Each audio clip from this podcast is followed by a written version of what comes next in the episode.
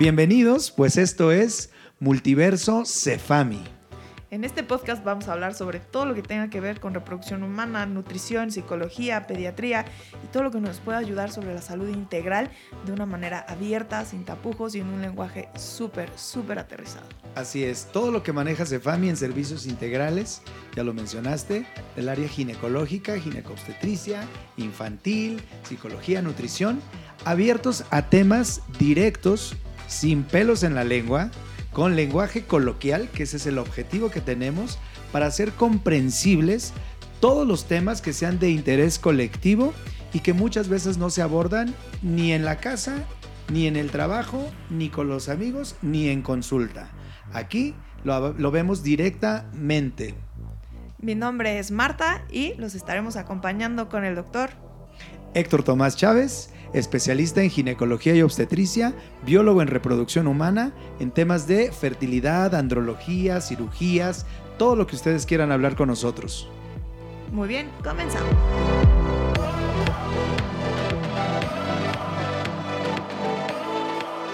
Vaya, el amiguito, tengo un conejito, una maravilla, mi juguetito, una maravilla. Pero Ah, bueno, Humberto ya nos dio línea. Muy bien. Esto, puede ser usado en nuestra contra.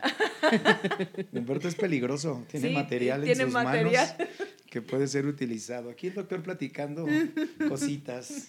Deberíamos hacer convenio con alguna como set shop o alguna de estas este, nuevas como tiendas, ¿no? Que venden juguetes sexuales para dar como que cursos de sexualidad.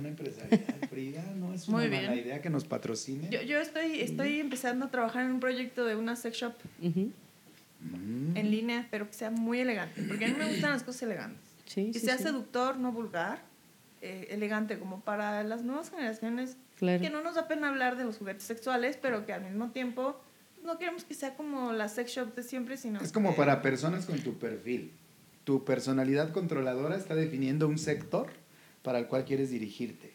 Porque si es erótico, pues hay quien piensa distinto a ti y se le hace erótico lo que y no vulgar lo que para ti puede ser. O sea, es una cuestión de conceptos, claro, porque a final de cuentas el sexo es algo, es un acto sucio. Es un acto que nunca, o sea, sí, sucio, sucio en el sentido de que nunca va a ser... El sexo es delicioso. no, o sea, sucio en el sentido de que nunca va a ser 100% limpio, sí, y, no nada más como... Sí, exactamente. Por dos. Dice, pero no, yo soy como tú, o sea, tener más limpio, ordenado, elegante, bonito, es así como... No, porque tengo mis múltiples facetas. Ah. Tengo como personalidad múltiple para eso del sexo. pero bueno, empecemos al tema que nos compete el día de hoy. lo de eh, sexo después del embarazo, ¿correcto? Sí. Y ya estamos grabando. Humberto ya nos dio línea. Muchísimas gracias, Humberto. Muchísimas gracias, Frida. Muchísimas gracias, doctor. Gracias, el día de hoy. Doc, por favor, tu introducción del día de hoy. Sexo después del embarazo. Hagamos un resumen de qué vimos la vez pasada. Ok. Como resumen, recordarán que enfocamos los temas de este podcast sobre aspectos de sexualidad, específicamente qué del sexo antes del embarazo, durante el embarazo y después del embarazo. En nuestra primera fase hablábamos de todas estas cambios y variaciones que se dan, eh, la motivación, el por qué antes de un embarazo, cómo el cuerpo está preparado o diseñado justamente para reproducirse, que de ahí surge pues las fases de, del sexo, de la sexualidad, entre la excitación, esta cuestión del orgasmo, la importancia de, de esos cambios químicos, bioquímicos, emocionales, que llevan a una pareja, a una persona, al punto de, eh, en los momentos en que está fértil, poder lograr el proceso de eh, la concepción y la gestación, ¿no? que sea un embarazo. Y cómo después de que se logra este objetivo biológico del organismo, bueno, viene la etapa del embarazo que habíamos dicho se clasifica en, en tres etapas que son los primeros tres meses, el segundo trimestre y el tercer trimestre, y cómo se va modificando esto. Deseamos que en el primer trimestre eh, lo difícil que es eh, complementar esta parte de sexualidad, ya que los cambios hormonales que presenta la mujer van a condicionar pues este estado de cansancio, de fatiga, de náusea, de vómito, o sea, y en esas características, por como que la parte del sexo no está tan padre, que entrábamos a un segundo trimestre donde todo cambia donde empieza a actuar la placenta, bajan algunas uh, uh, hormonas como la progesterona, que causa estos cambios iniciales tan fuertes en los primeros tres meses, y entonces que se modifica y vuelve a reactivarse eh, la libido, el deseo sexual en la mujer, y ya es más permeable a aceptar que la pareja, pues bueno, pueda actuar eh, en este ámbito, en esta esfera. Mencionábamos inclusive que en el caso de la gestación, donde el bebé es niño, masculino, les mencioné que el bebé produce esta hormona testosterona, que la testosterona es la hormona que condiciona ese deseo sexual en la mujer, ¿sí? es, el, es el factor determinante o desencadenante del deseo sexual o de la libido. Y que después, al final del embarazo, aunque se mantienen los niveles hormonales estables, bueno, viene la parte de la incomodidad por tener la pancita, la dificultad para las posiciones, el insomnio, pero que buscando la posición correcta y demás, pues se logra empatar. Todo se puede, todo se puede. ¿Qué viene? Ahora vamos a hablar de después del embarazo. Primer cuestión que vamos a plantear, la famosa cuarentena, que en términos biológicos se denomina puerperio. Lo mencionaron en el en vivo el fin de semana y yo dije, ¿y esto qué, qué significa? Y dije, disculpen mi ignorancia, pero pues el que no pregunta pues, se queda ignorante, ¿no? Y ahí fue cuando me dijeron, es la cuarentena realmente las mujeres, o sea, no puedes tener sexo o, o ¿por qué existe esto? O sea, nomás no, o sí, o ¿qué, qué pasa ahí? Bueno, antes de adentrarnos al tema, estoy muy contento de tener por aquí a Frida. ¿sí? Ah, sí, Frida es cierto, Villalba, es cierto. que es nuestra psicóloga, una de- una- un miembro muy importante del equipo de Cefami. Digo, hago un pequeño paréntesis para que te presentes con el público que nos está viendo, porque yo voy a hablar de la parte biológica, pero bueno, ahorita entrando al primer punto que es la cuarentena, hay cuestiones ya de mitos y cuestiones así, pero hoy tenemos un enfoque como invitada a Frida que nos va a ayudar con el enfoque o la parte psicológica. Bienvenida, Frida. Háblanos Hola, de ¿qué ti tal? un poquito, Frida. ¿Quién es Frida? Hola, ¿qué tal? Eh, bueno, soy licenciada en psicología, como bien lo, lo dijo doctor. Estoy actualmente haciendo una especialidad en psicoanálisis y vaya, respecto al área sexual, he tenido asistencia a varios congresos, he tenido como que varios diplomados, entonces estamos aquí para apoyarlos. Muchas gracias a ustedes por la invitación, por solicitar como esta participación.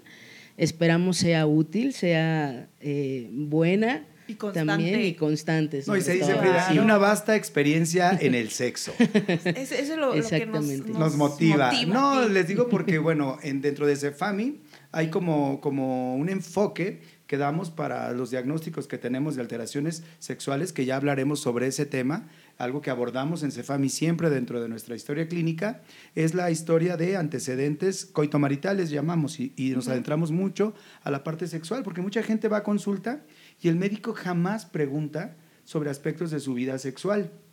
En reproducción humana es obligatorio que nos adentremos porque el paciente directamente no se abre a eso. Entonces, cuando encontramos alguna alteración, Frida es la comisionada aquí en nuestra clínica de fertilidad para llevar eh, la evaluación, manejo y seguimiento. A eso me refiero con su experiencia en el ámbito sexual, Exactamente. entre otras. Llegan de repente pacientes, ¿no? Eh, no nos podemos embarazar y cuando se llega a preguntar cómo, cómo es que están llevando a cabo su vida sexual como pareja, em, nos dicen, pues es que tenemos sexo una vez a la semana, una vez al mes, y Una decimos, ok.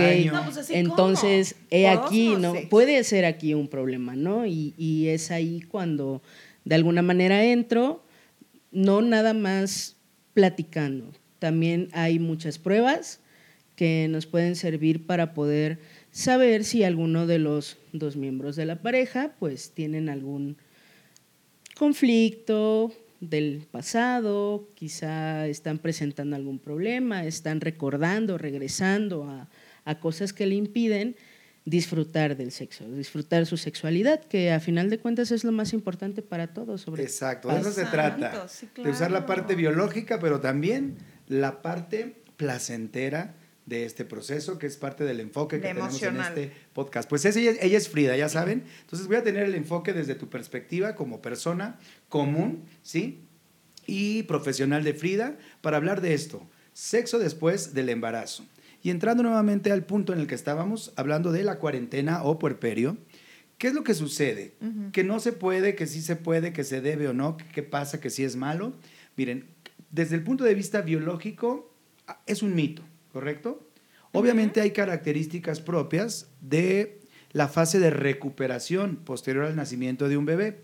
Tenemos dos opciones de nacimiento, ¿no? Aunque también entra en puerperio cuando ocurre una pérdida del embarazo. En el caso de un aborto, que requiera o no la realización de un legrado, que es la limpieza del útero. Bueno, el puerperio, la cuarentena son los siguientes 40 días posteriores al evento de que terminó un embarazo, en la etapa que sea, ¿correcto? O sea, por parto cesárea dijimos. Entonces, estos 40 días es lo que hace que se le llame cuarentena. ¿Qué es lo que sucede? El momento del nacimiento, en cualquier circunstancia, pues va a ser de una forma u otra un evento traumático. Y traumático me refiero porque mucha gente conceptualiza el término trauma a algo mental o psicológico. No, se refiere a que hubo un proceso, nació un bebé a lo mejor de más de 3 kilos por vía vaginal. Lo que, te decía. hubo un desgarro. Sale, sale una sandía de tu vagina. Perdón, pero o sea, sí es natural, yo entiendo que es natural, pero sale una vagina, una sandía de tu vagina. más o menos, ¿no? Por unos tres promedio, unos tres una sandía de tres kilitos. Y luego va a entrar ¿Cuánto pesa un pene? Alrededor de 100 gramos. O sea, nada más por peso, ya no nos vayamos. O sea, ¿siente la mujer? Teóricamente sí, porque están las fibras sensitivas. Pero ¿qué pasa después del nacimiento? Debe de ser bastante incómodo, molesto y doloroso una experiencia sexual posterior a un nacimiento o una interrupción del embarazo, etc. Entonces yo creo que hay una primera fase de recuperación que es totalmente válida. Sin embargo, está documentado que hay mujeres que no perciben este tipo de molestias, ¿sí? Hay que evaluar también si no hay un proceso también de abuso físico, porque se puede dar el abuso físico y sexual posterior a un embarazo, a un nacimiento. Porque está documentado, ¿eh? Personalmente eh, tenemos casos en hospitales públicos donde en las áreas de recuperación, sí que la paciente tuvo su bebé, pasa a su habitación, y se ha sorprendido a veces al familiar teniendo relaciones con la paciente. Esto es totalmente real. Si hay médicos por aquí escuchando nuestro podcast, estarán de acuerdo que se ha documentado que hay personas que la sorprendieron teniendo relaciones después del el nacimiento en el mismo hospital. ¿Por qué? Puede ser una, una, una situación consensuada, o sea, ambos miembros de acuerdo, pero también puede llegar a haberse prestado a un abuso físico de la pareja que inmediatamente está exigiendo la parte de sexo. Desde mi ignorancia, higiene con respecto de esto. Lo que dijiste, desgarro. A mi cabeza viene un, bueno, hay una herida abierta en mi vagina, en mi, cerca de mi ano, etcétera, etcétera. ¿Es sano, es higiénico tener relaciones sexuales? Y no porque el sexo sea sucio, como os dijo ahorita. No, no, no, sino porque, vamos, estás introduciendo un organismo extraño o diferente a tu cuerpo y hay heridas. Ahí, Sí, en cuanto, en cuanto a higiene, no. Digo, por parte de la mujer en el momento del puerperio cuarentena, no, no lo hay. O sea, es, una, es una, un espacio limpio. Lo que hay es secreciones, ¿no? No siempre hay desgarros, aclaro esto. Muchas veces hay eh, la herida que hacen los médicos, que nosotros en Cefami, ya lo saben ustedes, somos promotores del parto natural y en el parto natural humanizado o parto respetado, no hacemos lo que se llama episiotomía, que es el corte que se hace a nivel vaginal para que el bebé pueda, digamos, salir sin causar desgarros. Pero el nacimiento muchas veces no genera ningún desgarro, ¿no? Ahí podríamos decir que es, pues a lo mejor más factible que si se da una relación no haya tanta molestia. Pero habitualmente suele haber un desgarro, una herida o demás. Entonces, eh, antihigiénico no lo es, pero obviamente puede ser molesto, incómodo y doloroso. ¿Qué otra cosa sucede? Hay una pérdida de sangre posterior al nacimiento que se llaman loquios. Ah, ya saben, aquí en el podcast, yo soy del estado de Jalisco, no sé, aquí tenemos representantes del de, eh, Estado de México, de Guerrero. Eh, en, Jalisco y, parte del norte le llamamos entuertos, o la gente lo conoce como entuertos. Trato de ser, recuerden, nuestro podcast tiene que ser muy coloquial para que todos nos entiendan. Aquí hablamos sin pelos en la lengua y con mucha claridad. Bueno, estos entuertos o científicamente llamados loquios son los restos que vienen del útero conforme se va haciendo pequeño y se va apretando. Entonces se arroja líquido, líquido sanguinolento, un poco de sangre y se arrojan como pellejitos, que es resto de tejido que quedó en la zona donde estaba implantada la placenta. Entonces esto se va a mantener por muchos días después del nacimiento. Se estima que en promedio llegan a ser hasta 40 días cuando se está perdiendo todo este tipo de tejido y demás. Entonces, sí hay, pero bueno, yo voy a hacer una alusión y aquí me va a dar su punto de vista Frida. Tiene que ver mucho también, por ejemplo, con la regla. Si tú me preguntas, Marta o Frida, si es este, antihigiénico o, o, sucio, como mencionaban, que el sexo no es sucio, ¿sí? Pero mucha gente se pregunta, ¿qué onda con las relaciones? en el periodo menstrual, que ya haremos un podcast específico de eso, ¿ok? Porque es todo un tema. Bueno, es algo muy parecido.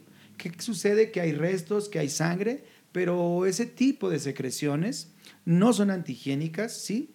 Hay riesgo, como dices, más bien si la pareja no tiene una correcta higiene del pene, pues que puede infectar la zona de donde está la herida o demás. Eso es distinto. Pero las secreciones mismas del puerperio, la cuarentena, no se consideran sí, Vaya, no lo decía por ella, por la mujer, sino por el hombre. Así es. Pero eso sucede dentro de la cuarentena, fuera de la cuarentena, o sea, no tiene que ver con la mujer, con la regla, ni con lo que esté pasando. Si un hombre no es higiénico, siempre va a poner en riesgo a la mujer. Sí, se tiene que tener higiene para las relaciones sexuales. En eso sí, como médico especialista y demás. Ya hablábamos que hay muchas variantes en el sexo, muchos fetiches. Hay quien le gusta que, sea con aseo, hay quien le puede gustar que sea sin aseo, pero médicamente lo recomendable es que sea con una correcta higiene para evitar infecciones en la mujer, porque es una cavidad hueca, húmeda y demás. Entonces es muy fácil que se genere o se desarrolle una infección. Ahora bien, estando dentro de la cuarentena, es súper peligrosa una infección, porque no solo infectaría la herida, hay una infección a nivel vaginal y esta infección puede subir hasta el útero y por un proceso infeccioso una persona puede morir, puede perder el útero. Se llama una deciduitis, lo que así se le llama científicamente, que es la infección del útero posterior a. ¿Cómo ves, Frida? ¿Qué opinas tú de esto? Este, que ahí, que ahí va mi pregunta. No hay bronca, pero hay deseo Biológicamente no hay pregunta, pero emocionalmente, ¿la mujer está preparada realmente emocionalmente? vamos, acaba de tener un bebé, salió un ser humano de ella. Y es una máquina de leche. Porque también ese es otro tema. Y sí, emocionalmente, digo, sé que no puedes generalizar, pero emocionalmente sí está preparada la mujer para tener relaciones sexuales. Claro, tal y como lo dices, no puedo generalizar, no podemos generalizar porque la respuesta que siempre tenemos los psicólogos depende. ¿no? Depende de cada uno. Pero como bien dijiste, eh, es una máquina de leche. La prolactina está elevada y la prolactina es un inhibidor de la libido. Es correcto. De ahí médicamente sí lo reitero. Eh, ¿Qué es la prolactina? Yo desde mi ignorancia otra vez, ¿qué es la eh, prolactina? la prolactina es una sustancia que se segrega en el momento en el que la mujer normalmente tenemos niveles de prolactina. ¿no? Eh, tanto hombres como mujeres.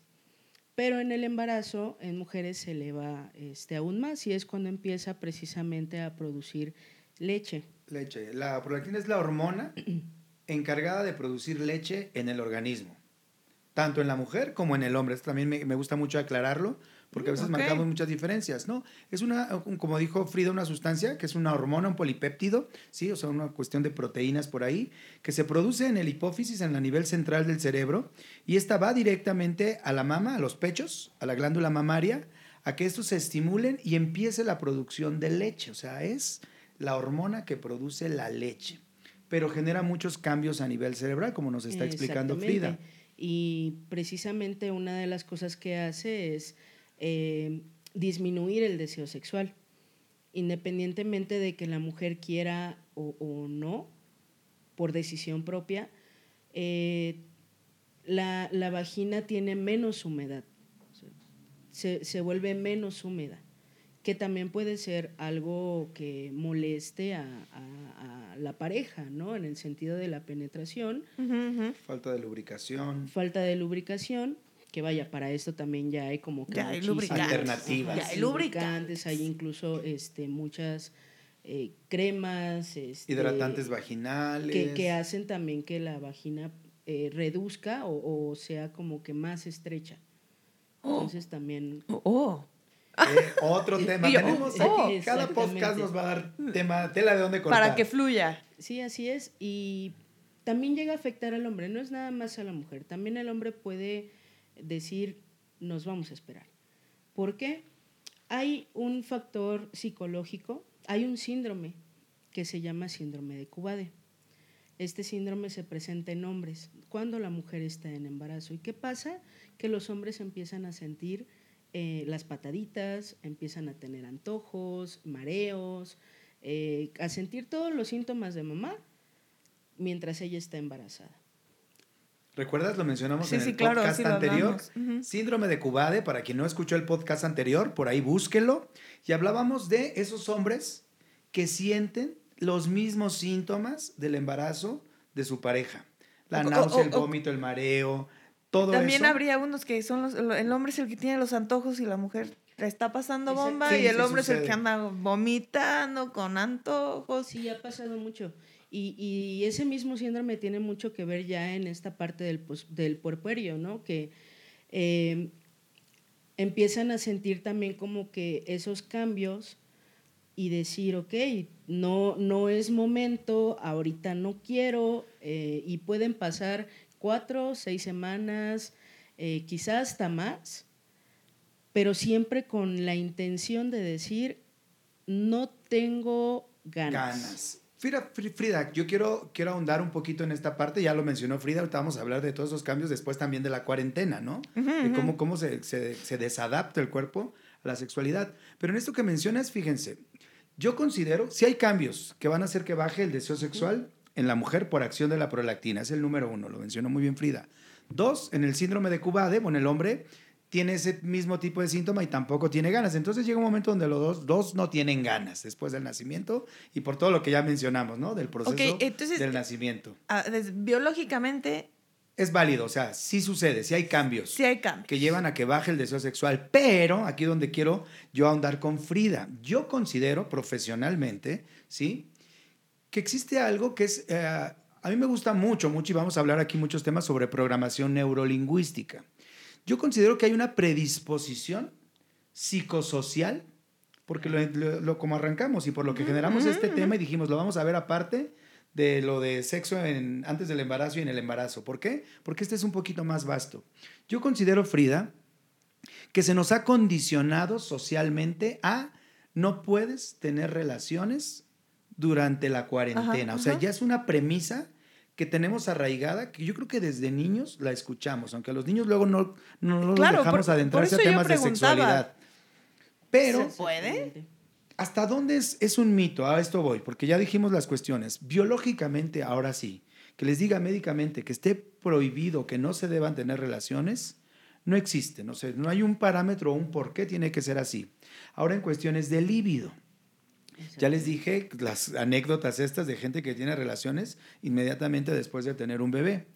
Bueno, Vamos a hablarlo. También en estos podcasts voy a evidenciar siempre a mi familia, ¿no? Yo soy de una familia muy grande, dijimos ya en, en, podcast anterior.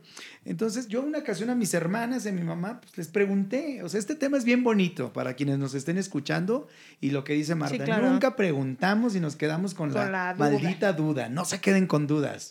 Pregúntenos, escríbanos este, a nuestras redes sociales y los temas que ustedes nos digan, así los vamos a platicar como ahorita. Una vez cenando, no sé si fue Navidad o algo, el caso es que estábamos, cosa rara, todos mis hermanos y hermanas reunidos y mi mamá. Y pues como siempre me ha apasionado esto de la gineco, toda no era ni doctor, creo, pero les dije, ah, no, creo que ya estaba en medicina. Les dije, oigan, ¿y ustedes aguantaron la cuarentena? O sea, no.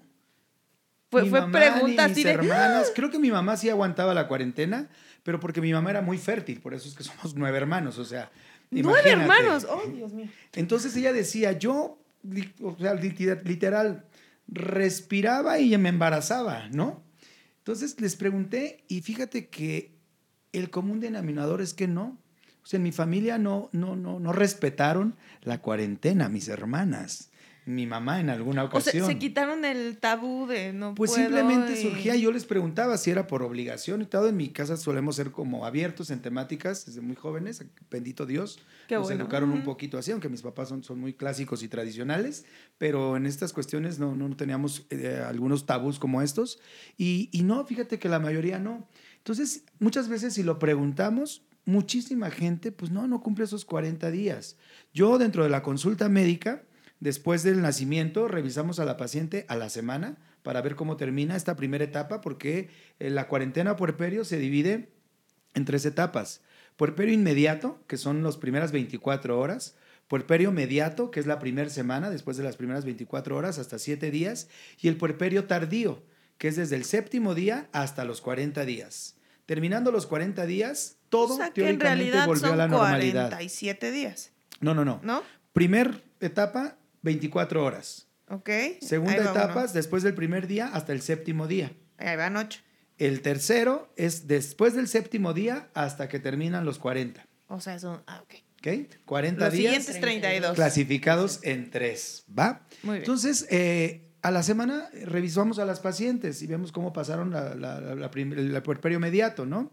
Y ahí es donde se les recomienda, pues no, no es recomendable, sí que es distinto no tener relaciones porque entendemos el proceso por lo que están pasando, todo esto de lo que estamos hablando, la prolactina y demás. Pero cuando termina la cuarentena, revisamos una pregunta que yo siempre le hago a mis pacientes es, ¿y aguantaron la cuarentena?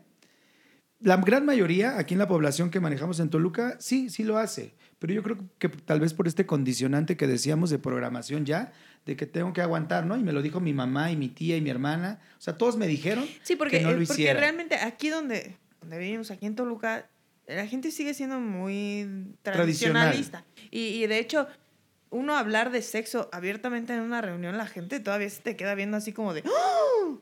Claro. Porque, ¿Por qué osa hablar y decir pene y vagina públicamente? ¿Qué le pasa? Pero ya nos están escuchando. Pero ahora ya nos Entonces, cuando les pregunto, fíjense que sí hay parejas que me dicen, no, doctor, ya tuvimos relaciones. Entonces, si esto fuera malo, yo como médico, pues oigan, ¿cómo? ¿Por qué no? En ese momento yo entiendo que ese es el tipo de parejas más fisiológicas y donde yo visualizo que probablemente no vamos a tener este problema del que estamos abordando hoy, de tener problemas para recuperar su sexualidad después de todo lo que platicamos que sucede durante el embarazo y esta etapa. Entonces es sumamente fisiológico. Pero ¿cómo ves, Frida? Sí es un condicionante, digamos que que mental, una, una programación neurolingüística de que tanto me dijeron que no debería tener sexo en la cuarentena, que la gente se programa para no tener sexo en la cuarentena? Totalmente, y no creo que nada más en la cuarentena, es un tema, a final de cuentas el sexo sigue siendo un tabú. y Efectivamente. Tiene mucho que ver con la crianza de cada uno, de todas las personas. Probablemente en una pareja podemos encontrar a, a uno de ellos que es un poquito, su familia llegó a ser un poquito más abierta, que sí como que tienen estos tiempos para explicar todo lo que está sucediendo, qué es el sexo, por qué, eh, para qué sirve, por qué, cómo, no, muchas cosas. Pero también podemos tener la otra parte en la cual la, la, ya, la, otra parte de la pareja eh, venga de una familia totalmente tradicional, quizá muy apegada a la religión, eh, que son familias muy pequeñas por lo regular y que tienden a ver a una mujer embarazada como una persona intocable, una persona que todo el tiempo se tiene que estar cuidando, que prácticamente quisieran meterle en una burbuja y decir, no, tú no hagas nada, tú no te muevas, tú no esto, no el otro. La mujer embarazada, mujer inmaculada, ¿no? Estoy, estoy visualizando tus conceptos. O, también, o también lo, que decías de eh, la otra vez que muchos tienen el concepto rayado todavía de se alivió, como si estar embarazado estás enferma y no es cierto. Exactamente. Y por ejemplo, retomando esta parte, ¿no? De mujer embarazada, mujer inmaculada, tiene también mucho que ver con, con lo que somos como México, ¿no? Una de nuestras mayores eh, imágenes es la Virgen. Los íconos. Uno de nuestros mayores íconos es ella. Entonces, el hecho de tomarla y verla como tal es algo que todos los católicos eh, llegan a tomarse como muy, muy en serio.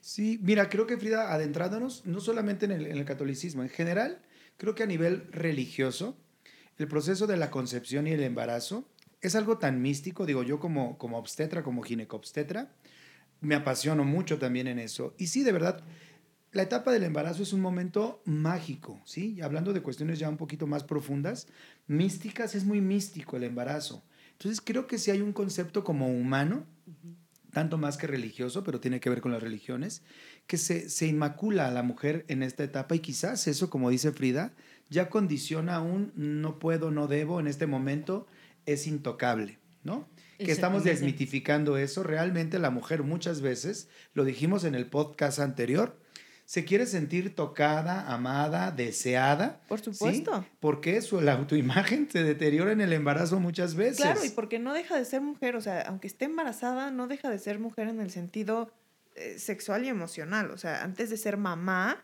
eh, soy mujer. persona. Sí, tiene también mucho que ver con el... A mí me dijeron que el sexo es únicamente y meramente para reproducirme. A mí jamás en la vida me dijeron tienes que disfrutar de tu sexualidad. Y es algo que, que sigue sucediendo, ¿no? ¿Qué es lo que estamos hablando en estos podcasts? Desmitificar y romper con esta cuestión porque tiene que ser muy vasto, ¿sí? En todos los sentidos y son temas bien importantes porque hay gente que vive con sentimientos de culpa, de represión y demás, que son las cosas con las que hay que romper realmente. Si es por, por idiosincrasia, porque realmente tú no quieras ¿no? tener una relación sexual, es totalmente válido. Eso es muy válido. Pero si tienes ese deseo sui generis, pues no lo limites, no lo inhibas y fluye porque biológicamente estás diseñada para eso. O sea, Yo les voy a hacer una pregunta, fíjense, ahorita que estamos platicando me surgió esto, porque así como lo plantea Frida, empecé a autovisualizarme y fíjense que yo ah, como hombre creo que no tendría conflicto de, recuperar la sexualidad inmediatamente después de un embarazo, ni como mujer. Yo como mi familia, quizás por lo que dice Frida ahorita, que son conceptos familiares, fue muy interesante lo que nos acabas de decir, Frida, cómo nos criaron y cómo nos educaron, ¿sí? los conceptos con los que hemos crecido. Y me visualizo y yo creo que igual que mis hermanas o, o mi familia, yo no aguantaba la cuarentena realmente. ¿No? ¿Ustedes? Eh, eh, para empezar, yo, yo lo veo desde el punto de... Más bien yo creo que a mí me generaría un conflicto el... y yo creo que eso es mental, el decir, insisto, acaba de salir una sandía de mí y va a entrar lo que decíamos el otro día, van a entrar 100 gramos de la manera que gustes y, y va a ser así como de, no va a ser lo mismo con mi pareja. O sea, va, Pero tú preferirías descansar la cuarentena. Ay, yo no hubiera, yo no aguanto la cuarentena. Ok, uno. Yo no aguanto la cuarentena. ¿Tú cómo te visualizas como mujer sexualmente? ¿Cómo ves tú esto del aguantar la cuarentena? Creo que tampoco lo haría. Creo que no tendría, o sea, no, para mí no tendría como quizá caso o sentido, porque sobre todo si durante el embarazo no tuve como ningún contacto sexual, ¿no? O sea, sería... Ya ah, yo sí lo tendría también. Exactamente. Y eso también tiene mucho que ver. También el cómo se vive el embarazo. Para, eh, respecto a sexualidad, para saber o para, para darse una idea ¿no? de, de cómo va a ser el, puerperio, el puerperio. Perdón. Eh, si hubo relaciones sexuales durante el embarazo, con, con, por ejemplo, sus o no limitantes, depende de cómo cada uno lo quiera ver, porque puede ser muy interesante también para otras personas. Hay fetiches que van dirigidos a personas embarazadas también. Sí, claro, sí, por supuesto. Hay hombres a los que les gusta las mujeres embarazadas. Es correcto, existe el concepto. Bueno, es súper respetable. Y es válido. Pero regresando al tema, yo creo que ahí, y eso es, eso es algo que, bueno, va para los dos, eh, la pareja, lo, lo decías ahorita, yo creo más bien es un tema de que tiene que haber mucha comunicación y en mi caso, por ejemplo, sería decirle a mi pareja, me conflictúa que no vaya a sentir lo mismo que sentía antes de que naciera alguien de mí y me conflictúa en el sentido de que yo te haga sentir menos de lo que eras antes. porque eso no es cierto. a un tema súper interesante que vamos a abordar ahorita.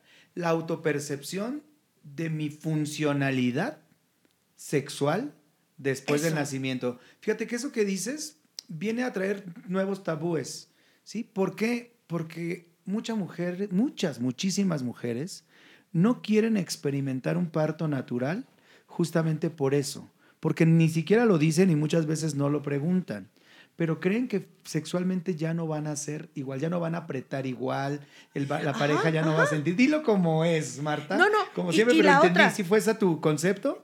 De qué le voy a hacer sentir a mi pareja ahora que salió la sandía. Sí. O sea, eh, va a sentir él lo mismo, eh, yo voy a sentir lo mismo. Vamos a cambiar como pareja derivado de eso, porque para mí, por ejemplo, el, el tema sexual en una pareja, bueno, es más importante que comer. Para mí es número uno. Y, supongo que debe haber otras mujeres que es lo mismo. Entonces mi pareja tiene que también decir, para mí el tema sexual es número uno. Entonces, pues no voy a romper tu tabú, fíjate. No, nomás eso, o sea, ¿mi vagina va a sentirla igual de bonito que antes o no? Eh, eh, eh, ¿Lo voy a hacer sentir igual de hombre que antes o no? Y la otra, ¿mi vagina va a ser igual de bonita que antes o no? Ahorita vamos a pasar a este tema porque quiero retomar un poquito nada más para cerrar lo de cuarentena respecto a, lo que estaba mencionando Frida, ¿no? Sobre cómo fue la sexualidad en el embarazo para saber cómo va a ser en la cuarentena.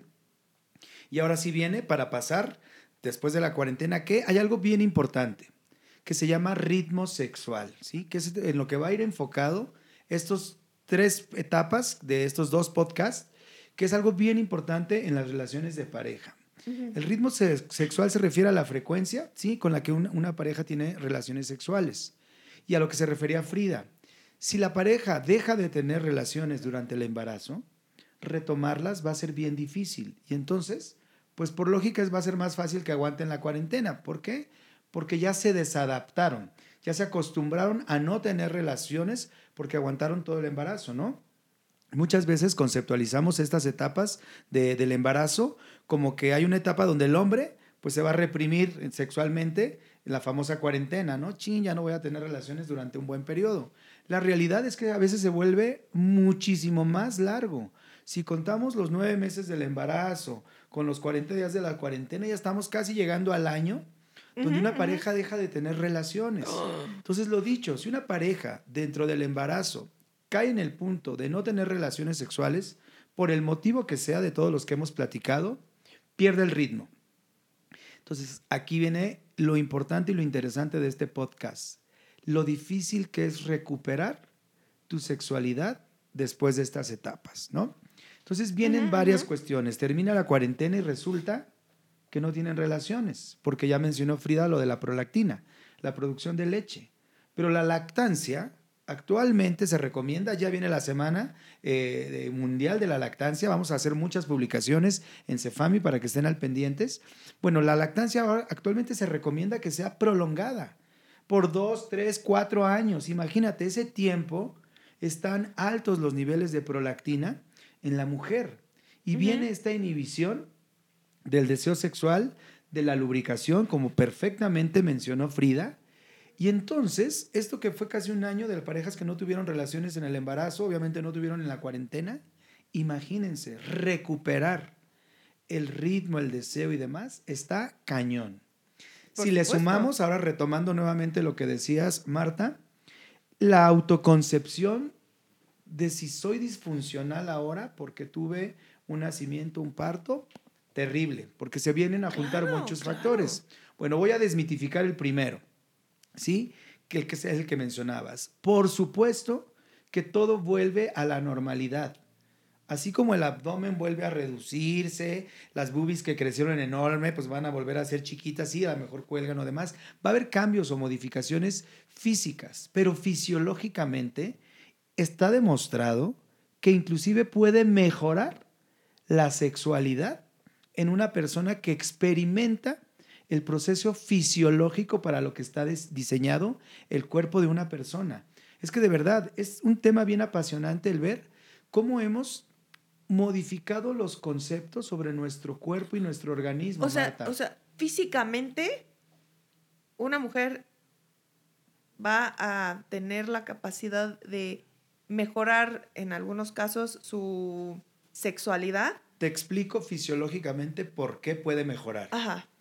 ¿Qué sucede? Tu cuerpo como mujer, para todos los que nos estén escuchando y a los hombres también, Tu cuerpo está diseñado, o sea, la naturaleza te hizo perfecta para gestar, para embarazarte, para eso tienes un útero, ¿sí?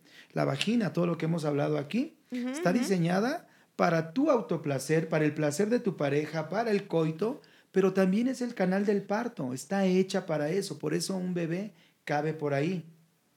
Sale la sandía y hay un tiempo de regeneración, ¿sí? ¿Qué sucede? Que el cuerpo o toda, toda esta estructura del canal del parto, así se le llama, se prepara cada mes desde que empiezan las menstruaciones para un embarazo.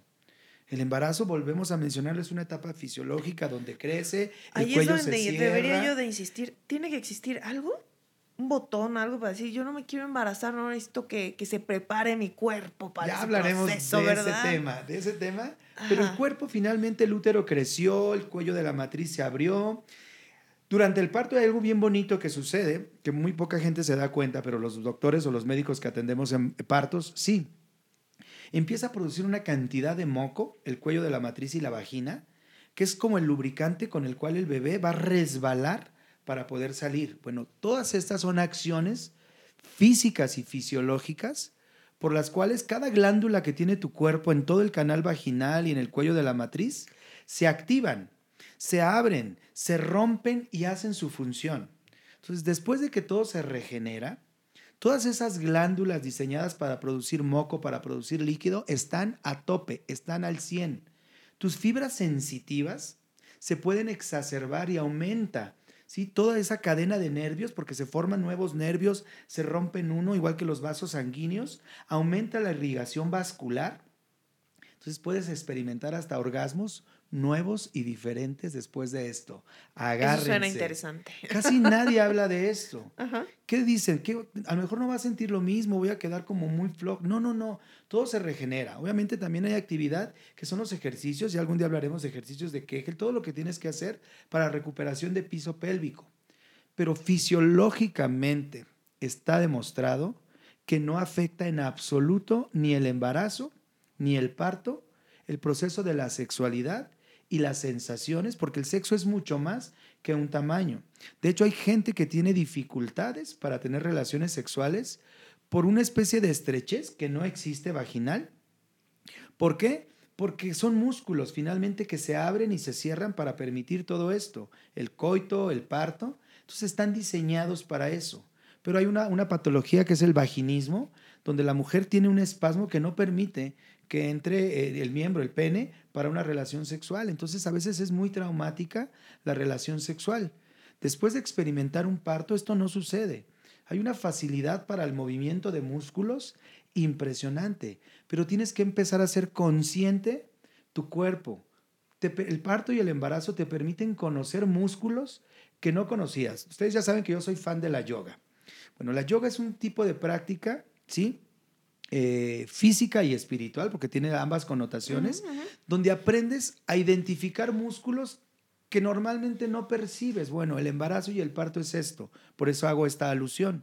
Te va a permitir conocer músculos que no conocías y moverlos como no los movías antes. Así es que agárrense y experimentenlo y pregúntenlo, ¿no? Pregunten a su médico y demás y vean esa reestructura. Digo, la forma más fácil de saber esto es preguntarle a las parejas. Y tú lo ves, ¿no? Parejas, oye, tu pareja tuvo un parto normal. ¿Cómo es la relación sexual después de, entre hombres? Platíquenlo. Oye, ¿qué onda? De verdad, sí, hay, sí hay modificaciones, sí hay cambios, pero la sensación y la experiencia creo que muchas veces mejora, en muchísimos de los casos, porque ya es distinto. Hay quien dice, no, pues mi, mi esposa ahora no, ya no me es como que tan difícil. Tú podrías pensar que entre más estrecho, pues más padre. En realidad, no, el, el placer va mucho más allá. Es la sensación de, cómo resbala, de cómo lubrica, de, cómo se siente, de la temperatura. Obviamente, como aumentan los vasos sanguíneos, quizás se vuelve más caliente esa cavidad después de un parto. O sea, mucha gente no ha pensado en todo eso. Pero todo eso sucede, es un, un universo maravilloso los cambios físicos que se dan en el canal del parto. Que es ahí mucho donde entra el factor emocional, ¿no? Claro, eh, ¿saben que es un problema que la mayor parte de las parejas en el sexo intentan sentir lo que el otro está sintiendo. Y eso es un problema. Eso es un problema porque ¿dónde quedo yo? Para empezar, ¿en dónde quedo yo? ¿no? Y cuál es la necesidad, ¿no? Continuando esto, de ponerte o de intentar vivirte en, en, el sentir de otra persona para que tú creas que satisfacerlo es la finalidad del acto sexual, ¿no? En lugar de buscar tu propia satisfacción. Te acabas de dar... ¿Qué te pasa? Porque yo, yo eh, realmente yo soy una, una, yo soy una giver. O sea, a mí me genera placer dar placer. Y eso, o sea, realmente es como un un tope, ¿sabes? Fíjate, Marta, yo también me considero giver en esto, pero yo estoy totalmente de acuerdo con Frida. Porque, y va a ser otro tema también que vamos a tratar, de, de cómo, cómo me reflejo, me identifico con la pareja sexualmente. ¿Por qué?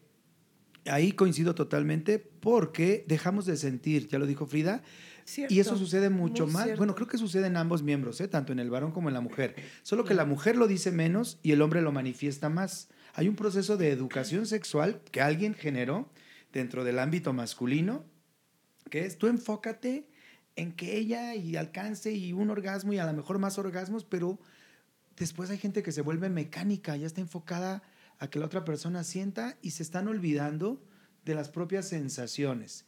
Esto en lo que estamos hablando del tema de que se modificó a lo mejor la vagina, el desgarro y demás, va a cambiar esas sensaciones, pero si yo me permito sentir, y que de una forma natural y espontánea, esos givers que nos gusta que la otra persona sienta, pero sin dejar de sentir nosotros, es bien importante, Marta. O sea, una cosa es ser giver para enfocarte en que la otra persona pueda experimentar algo padre, pero sin inhibir ni bloquear tus sensaciones. ¿Qué sucede?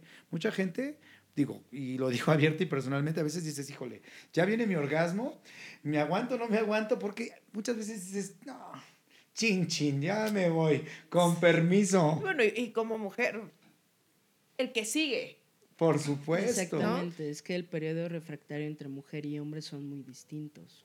o sea, en hombres es un poquito más tardado, un poquito más eh, como necesitan un poquito más de tiempo para recomponer, para que todo el flujo sanguíneo vuelva tanto a ir, así como fue, vuelva a regresar. A que ya hablaremos del orgasmo múltiple en el varón, ¿eh? Tengo Uf, mucho en andrología para, para tocar ese tema. Pero sí, como dice Frida, se recupera más lento un hombre para un segundo orgasmo que una mujer. Entonces, yo en consulta a las pacientes, a las mujeres, cuando lo tienes, vete, ¿sí? Aunque seas giver, tú vete. Al cabo que tienes la capacidad física y fisiológica de experimentar casi inmediatamente otro orgasmo, otro orgasmo, otro orgasmo, mientras tú te lo permitas, ¿no? En el hombre no tanto. Pero es importante no bloquear las autosensaciones, que es lo que está diciendo Frida, para que sea más, ah, ¿qué podemos? Placentera. Para que fluya la relación en ambos. Fluye la energía mucho mejor en ambos. Y, no es algo que esté mal, ¿no? Todos, o, por lo regular, la, persona dominante en la relación, por llamarlo de alguna manera, es quien se va a enfocar más en la satisfacción de la otra. Pero también te puedes enfocar, tal y como lo dijo el doctor Héctor, en la satisfacción de la otra persona a través de la tuya, ¿no? ¿Por qué no, eh, en lugar de estar todo el tiempo con el pensamiento de eh, estaré haciéndolo bien, o lo que decías, ¿no? Después del embarazo. Sintiendo cómo me siento. algo. Exacto, exacto. Eh, y, en lugar de, de, simplemente decir, ok, pero ¿qué estoy sintiendo yo? ¿No? Y ¿por qué no a través de tus sentidos usar a la otra persona para poder satisfacerte. Igual y también es algo que le agrade, ¿no? También es algo que le guste. Tal vez sienta cosas diferentes y diga, oh, ¿qué onda, no? O sea, ¿hoy qué pasó? creo que ahí entraría mucho el tema de la comunicación, como lo hemos estado hablando, que, tiene que haber mucha comunicación con la pareja de decir, oye, ¿sabes qué? Eh, eh, tuve yo cambios físicos como mujer y estoy viviendo esto al momento de tener relaciones o querer tener relaciones, porque insisto, hay tantos tabús que nos limitan o esto de que, acabo de aprender ahorita, de la prolactina, que me limitan en cuanto a la química corporal. Y, quiero platicarlo, hay que platicarlo con la comunicación en pareja, pero hay un punto más, les voy a dar una perla aquí. Comentarlo con su médico, con su doctora o con su doctor. Estamos en la consulta, digo, es mínima la cantidad, mínima de parejas que están en la consulta, les decía, de la semana de la cuarentena, del término de la cuarentena, de que digan, oiga, doctor, ¿y nuestras relaciones qué? ¿No? Lo que dices, vamos preguntándole al doctor, oiga, algo cambió, ¿qué tenemos que hacer? ¿Cómo le hacemos para ¿Cuál es la mejorar? mejor posición? Este, Pregúntenlo, ¿no? Tú estás pagando una consulta, tienes un derecho a resolver tus inquietudes, dudas, y el médico está obligado a orientarte al respecto. Es parte del haber profesional que debemos de tener hoy por hoy los médicos en comunicación con nuestros pacientes. A final de cuentas, todo es comunicación. Comunicación con tu médico. Eh, una parte también muy importante, el acompañamiento psicológico durante el embarazo es muy importante. Entonces, tener este, esta comunicación con tu psicólogo, con tu psicóloga, con tu médico, pero sobre todo en pareja, es lo que va a cambiar todo, es lo que va a hacer el punto de quiebre entre cómo estamos llevando a cabo o cómo estamos disfrutando de nuestro sexo teniendo o no teniendo hijos o esperando un hijo. Por eso, Marta, para quienes no, saben, en Cefami es algo que hacemos, ¿sí? Todas nuestras pacientes embarazadas tienen incluida en su consulta apoyo y acompañamiento psicológico a lo largo de todo el embarazo y cuarentena. Sí, claro, porque eh, yo lo veo desde el punto de vista de la imagen, que ese es mi mole, y, y mi autopercepción, vaya, si cuando sube unos 5 o 6 kilos de, de, no sé, ahora en pandemia, que de la mayoría que no se enfocaron a hacer ejercicio, se enfocaron a comer y subieron 5 o 6 kilos, un poco más. y, y, vaya, tu, tu autoimagen te generó un problema de decir, no manches, voy a salir otra vez ya al mundo y traigo estos kilos encima, etcétera, etcétera. Ahora, el proceso que vive una mujer de su autoimagen, durante el embarazo de, oye, ya no soy la talla 7 que era, la talla 9 que era, ahora soy una talla embarazada, ¿no? Y, y mi piel se está estirando y, y lo comentaba una, una, amiga que ahorita está esperando su bebé y, y se me ven las venas de la panza y, mi cuerpo, ¿qué onda, no? O sea, ¿qué le va a pasar a mi cadera? ¿Qué le va a pasar? Y, cómo va a cambiar mi cuerpo? ¿Me voy a ver bien, igual de bien en los mismos jeans o no? Porque algunas regresan mejor de lo que estaban y otras pues no, no regresa, ¿no? Y, Aparte es súper difícil, porque hay cambios, ya lo, lo mencionamos en el podcast anterior, muchos cambios físicos, hormonales, o sea, de todo. Pero aquí, eh, en ese punto que dices, Marta, a, comparando con lo que mencionaba Frida, ¿no? Ya mencionamos que en el sexo, pues no, no, no es tan bueno estar enfocado solo en el otro, desenfocándome en mí. Lo mismo sucede a la inversa con la autoimagen tenemos un concepto erróneo de que si algo cambió en nuestro cuerpo es malo y ya, y nos devaluamos, ¿no? Entonces hay que, hay que aprender a enfocarnos, que con los cambios que tenga, porque aquí entran estos cambios, ya mencionaste el peso, pero hay quien se desenfoca por la edad, que dice que es otro tema que vamos a tratar, el sexo en la tercera edad, ¿sí? Que ya no soy tan joven, entonces ya no me veo igual, ya no soy deseable. O sea, hay que romper con esto hoy por hoy, ¿sí? Después de tener un bebé, eres tan o más hermosa que antes y enfócalo así. Y en la relación de pareja, ¿sí? Hay algo que siempre desenfocamos, que es el afecto y el amor. Sí, el otro día que platicábamos en uno de nuestros lives sobre reproducción con el doctor Jesús Luján, hay un punto que hemos desenfocado todos como humanos en el ámbito profesional y no profesional, que es olvidarnos que hay un punto muy importante sumado al sexo, sumado al embarazo, sumado a la reproducción, a la infertilidad, que es el amor, ¿no? Entonces, nos olvidamos que hay una persona que te ama con quien estás teniendo esta interacción sexual, ¿no? Habitualmente. No es un requisito ni es obligatorio. Pero volviendo a las relaciones de pareja, familiares, donde existe el amor, una persona que te ama, estos cambios exacerban estos procesos de amor. Así como tú a tu pareja, analízalo, ¿no? y si cambian, en el caso de ustedes, si el, si el varón, no sé, tiene barba, se dejó la barba, dices, a lo mejor se ve más atractivo, no sé, oh, le creció la pancita, te lo juro, tú platícalo en familia, entre mí, le creció la pancita, la, la pancita chelera, decimos los, y hay para quien se torna más sexy y demás, ¿no? Pero si una persona nos enfocamos a chin, me creció la panza, ya no soy sexy, ya no tengo los cuadritos. Exacto, exacto. Estamos deteriorando nuestra imagen y estamos generando una probable disfunción en la interacción sexual con nuestra pareja o con quien interactuemos sexualmente, porque, que eso sucede porque realmente, eh, vamos, yo lo digo desde el punto de vista como persona y no como especialista, o sea, como ustedes, que son especialistas. Yo lo veo eh, de, que mis amigas que han tenido hijos, etcétera, etcétera, y, y dicen, es que me da pena que me vea cómo quedé. Y el otro dice, es que para mí se, o sea, sigue siendo una mujer hermosa que me encanta y que se me antoja. O también, y aunque no lo digan, hay hombres que dicen, es que ya no se me antoja. O sea, y, y, y, eso también creo que es válido, ¿no? Pero creo que eso viene a raíz de todo esto que estamos mencionando. Yo creo totalmente en que proyectas, como tú te sientes, te proyectas ante el otro. Entonces, si una mujer con sus estrías que generó en el embarazo y todo, se autorreconoce como una persona valiosa que logró todo este proceso de la gestación, que vivió su embarazo, su parto, su cesárea, y se autodefine como una persona, primero que nada, valiosa por sí misma, ¿sí? Proyectas eso y esa seguridad a la persona o a la pareja le resulta atractiva, mucho. Y obviamente, pues también yo te lo digo a mis, a mis pacientes, te, te tienes que arreglar, ponte bonita, vete bonita, eres bonita, ¿no? Hubo cambios en tu vida, ¿no? Ya traes el chamaco acá y te vomitó el pecho y las chichis escurriendo, ¿no? Pero eres bonita, eres un ser humano que ha realizado muchos de estos procesos. Si tú te visualizas así, créeme, Marta, eso lo ve tu pareja y eso lo ve el mundo. Entonces, creo que hay que luchar por autorreconocernos y no sé, y como hombre, sí, a las parejas de lo que dices, creo que es lo contrario. Cuando ya ves a alguien que te dio un ser humano que es tu hijo, o sea, no, no, mira, se me eriza la piel de pensar en cómo ves a esa persona. Ya hablamos de, de la inmaculada embarazada. Bueno, ahora la inmaculada madre de mi hijo, o sea, es un total, o sea, es, ese amor se exacerba. Eso es lo que yo observo en las parejas, que llevamos este seguimiento, este apoyo durante todo el embarazo, la cuarentena, que vienen y no, no, se les cae la baba por su mujer, ¿no? Con sus estrías, con, con, los pechos llenos, escurriendo de leche, despeinada, vomitada por el chamaco.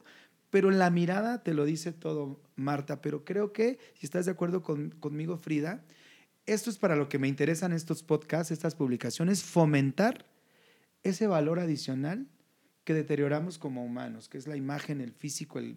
No, no, no. Hay, hay, hay todo un contexto que tiene una persona, un ser humano, y tenemos que exaltarlo todos, los externos y quien lo está viviendo desde su interior y proyectarlo.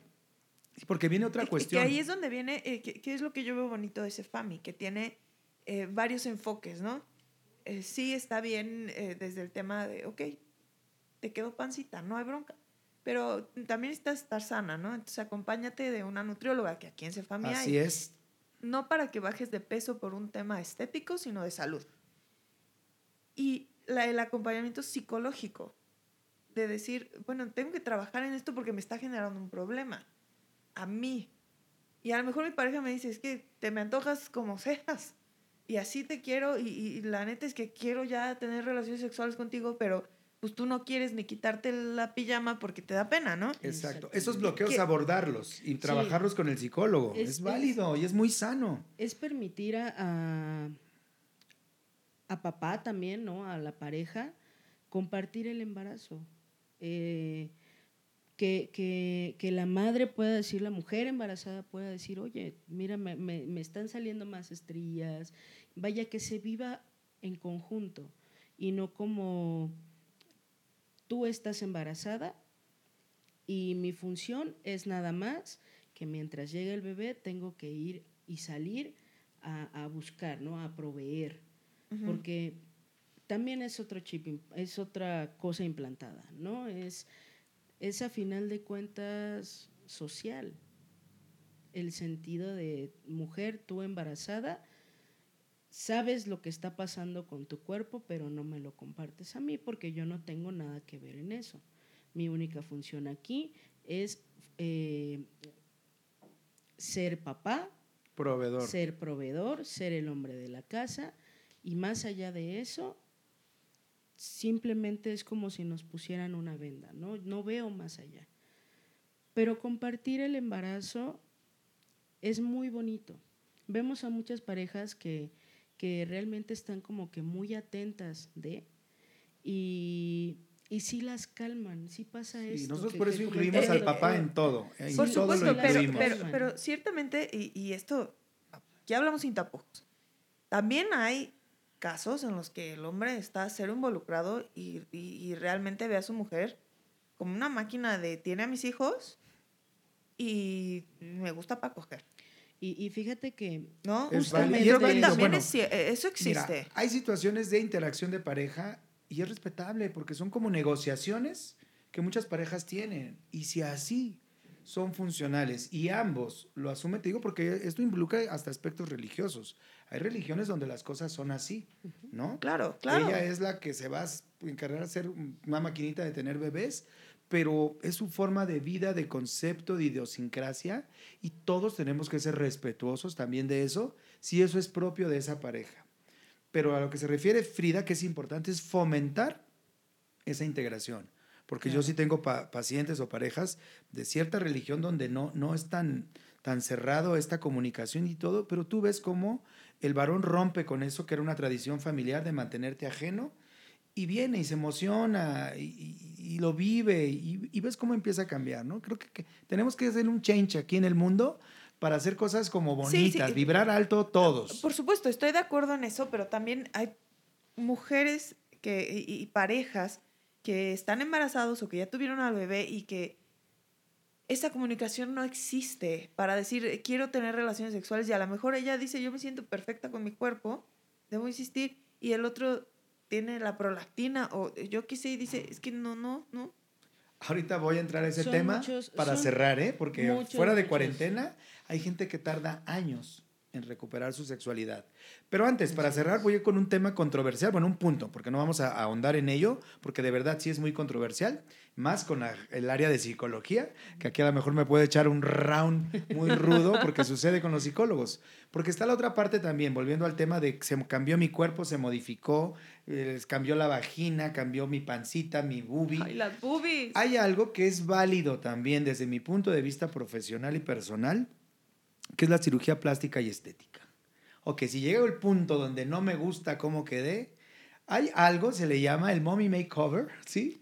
Excelente. te hacen cirugía para quitar estrías, quitar pancita, quitar lonja, levantar la boob y todo. Para mí siempre es también muy respetable y válido. Digo, no voy a ahondar mucho a eso porque estamos hablando de que primero te autorreconozcas, te quieras como eres, como quedas con los cambios, pero finalmente hay alternativas, ¿no? Entonces, un día hacemos un tema con alguien de plástica y estética. Sí, claro, por supuesto. Está súper padre. Entiendo, entiendo, esta parte, ok, ya eh, sí existe este rejuvenecimiento vaginal, hay tantas cosas. Por supuesto, existe este proceso, ¿no? Pero también eh, como pareja, esta, esta compenetración de decir, eh, quiero tener relaciones sexuales, no quiero tener relaciones sexuales, porque lo que hablábamos, ya es un trío. O sea, ya hay uno más en la relación. Es a lo que voy. Para cerrar nuestro podcast, porque estamos creo que en tiempo, hay un punto, Frida, súper controversial. Yo he ido a un par de conferencias al respecto, que es la integración como familia, ¿no? Como familia. Éramos dos, éramos novios, echábamos pata diario, todo fluía súper bien y chin, nos embarazamos. ¿Planeado o no planeado? Que ya tocamos ese tema en el anterior haya sido como haya sido, dicen por ahí. Entonces, cambió la vida, cambió la estructura, cambió la dinámica familiar. ¿Cuál es la bronca más grande en las relaciones o interacciones familiares desde el punto de vista psicológico, social, que, es la parte que tienes tú, tú, Marta, aquí dentro de nuestro podcast, como, como, como una persona que, es la que tú hablas por el público. Claro, por supuesto, la que no le sabe. ¿Qué pasa? Que habitualmente eh, en estas conferencias vi eh, y tener un enfoque psicológico, las parejas tienden a querer adaptarse al bebé, al nuevo elemento que llega a la familia y modificar su estructura dinámica de vida social, familiar y demás en alusión a este nuevo ser, a este nuevo pequeñito. ¡Pum! Ahí es donde brinca todo. Por supuesto. Grave, grave error se menciona en estos talleres y demás tenemos que empezar a visualizar, enfocar y trabajar desde que se da el embarazo, si es posible antes, como que este nuevo ser no viene a cambiar nuestra vida ni nosotros adaptarnos a él, es todo lo contrario. Este bebecito viene a integrarse a una relación de pareja, a una dinámica familiar, porque hay gente de, aparte del sexo, dejan de tener sexo porque pues ahí está el niño, ¿no? Hay algo que, que, también fomentamos en Cefami, aclaro, que se llama colecho, que es la acción de que el niño duerma con la pareja, que esté en la cama con sus papás. Esto es algo maravilloso, súper sano pero rompe en parte con la dinámica familiar y con la sexualidad. eso te iba a decir. Por muchos no me años. Cómoda, tú no te sentirías cómoda. Ay, tengo ahí al bebé. y a lo mejor el niño, pues, pues todavía no capta, ¿no? Nada más ve como boobies, leche, sí, gracias. Cambian el pañal y yo me voy a jetar otra vez, ¿no? Pero, pues no, no se me antojaría. Bueno, ahorita nos dices algo al respecto, Frida, para aclarar estos puntos. Yo voy a hablar históricamente, todos recordarán, hace un par de décadas, el planteamiento era, ok, ya nació un bebé, este, desde que nace, ¿no? Se va al cunero para que la mamá descanse, se recupere, el papá con los amigos, porque ya nació su nuevo bebé, la mujer sola en su cuarto, el niño en el cunero, era como una ruptura de, o fragmentación de la dinámica familiar. Llegaba el bebé a casa y, se sigue eh, eh, estilando o utilizando. El bebé tiene su cuarto, su cuna, su bambineto, su hamaca, donde sea, ¿no? Y en cualquier nivel o estrato socioeconómico o cultural se da. Y se daba. Hay una separación y el bebé tiene que tener su cuarto y demás. Bueno, hay mucha investigación al respecto, donde actualmente eh, lo que se promueve por bienestar psicoemocional, porque tiene mucho que ver con la función como adulto de los trastornos que te pueda generar el romper el vínculo con tu mamá y con el vínculo familiar es bien importante. Eso ya está demostrado. No es tan bueno, ¿sí? Actualmente en parto natural humanizado, lo que hablábamos la vez pasada, promovemos que el papá interactúe, la comunicación paterno-fetal como la materno-fetal. Nacimiento. Promovemos, se llama alojamiento conjunto, que no se separe a la mamá del bebé en ningún momento. Y si en alguna circunstancia lo que hacemos en Cefami, que el pediatra pues tiene que pesar al bebé, medirlo, hacer unas calificaciones, evaluación neurológica, bueno, el bebé no está solo, siempre tenemos al papá allá a un ladito, ¿sí? Porque le está hablando al papá, lo está tocando, y esto permite que el bebé no sienta ese despegamiento que tiene momentáneo con su mamá. Hacemos que el bebé inmediatamente en cuanto nace, se pegue al pecho de la mamá y lacte, ¿sí? Que se pegue al pecho para empezar a amamantarlo que esto es el apego inmediato. O sea, son características, pero bien estudiadas sobre la dinámica que se maneja. Y actualmente promovemos y eh, fomentamos algo que se llama colecho, que el bebé no se vaya a un cuarto separado, que no esté en una cuna, que si es posible esté integrado ahí en la cama. Bien, como dices, suena incómodo y demás, pero de verdad tú lo trabajas con las parejas y se siente bien, ¿sí? O sea, el bebé está más confiado y los papás también. Porque las primeras sensaciones en las primeras horas son que algo le va a pasar al niño o que va a dejar de respirar ahora que se habla mucho de la muerte de cuna y demás. Hay papás que tienen la alarma, la bocina, el todo y no se movió o, se tiró un pedito el niño y córrele. O sea, no descansan, están con el estrés. El tenerlo a un lado permite que la mamá descanse mucho más, se relaja más porque lo está viendo constantemente y el papá está cuidando, como muchos mamíferos, protegiendo a la hembra y al cachorro a un lado, ¿no? Genera confianza, genera fuerza. Sea, hay muchas connotaciones que se han estudiado científicamente sobre este aspecto. Ahora, ¿cuánto tiempo? Se permite o se estima que el colecho, igual que la lactancia, se ha prolongado hasta que el bebé se quiere ir a su cuarto. Y a veces pasan y, entonces, como pareja, ¿qué pasa? Ahí viene la dinámica. ¿Qué se dice de eso en psicología? ¿Por qué eh, ¿por qué el sexo tiene siempre que ser en las noches? Ah, no. No, pues a, o sea, a la hora que sea, ¿no? Ok, pero... Y que no te vean alguien que ni siquiera te está viendo. Ajá, o sea, pero ¿por qué tiene que ser, por qué tiene que ser en, en un lugar Pero pues me va a escuchar, ¿no? Digo, yo no soy muy callada cuando tengo relaciones. Pero el bebé recién nacido no creo que diga mi mamá está gimiendo por algo anormal. por placer. Acuérdate lo que platicábamos en el anterior. El bebé, si, si tuviste relaciones durante el embarazo, sabe de las sensaciones, emociones, sonidos que se escuchaban mientras estabas con, con, papá. O sea, es importante no romper ese vínculo. Puede hasta favorecer su sexualidad en un futuro del bebé. Perdón, Frida, te interrumpimos. No, no, no. Eh, Pero era como tal esta pregunta, ¿no? O sea, la, la preocupación en sí surgió de ti de, está, está durmiendo aquí con nosotros, me voy a sentir incómoda, pero es precisamente lo que mencionaba el doctor en en, al inicio de esto. No se trata de adaptarse al bebé, sino que el bebé se adapte a nosotros. Integrarlo. adaptarnos todos juntos. Es correcto. Que, que si, si yo ya conozco, empiezo a conocer a mi bebé y sé cuáles son sus tiempos, y, y, dentro de esos tiempos tiene mucho que ver la observación. Dentro de esos tiempos yo tengo un espacio con papá. Rapidín. Pues quieras o no, un rapidín, eh, una hora, tres horas, las horas que quiera uno, pero no cerrarlo siempre a únicamente la noche es para el sexo. Únicamente la cama. Únicamente la cama es para el sexo o el cuarto, sino poder explorar más espacios, exactamente. el baño, a lo mejor en lo que están bañando al bebé, no sé, piénsalo. Digo, son dinámicas. No, sé. Estoy bañando al bebé aquí paradita y mi esposo me está ayudando atrás, no sé. Piénsalo. Eh, a lo mejor yo ahí pensaría. Suena interesante. Se me va a ah, caer. Se me va a caer el chamaco, ¿no? sí, sí.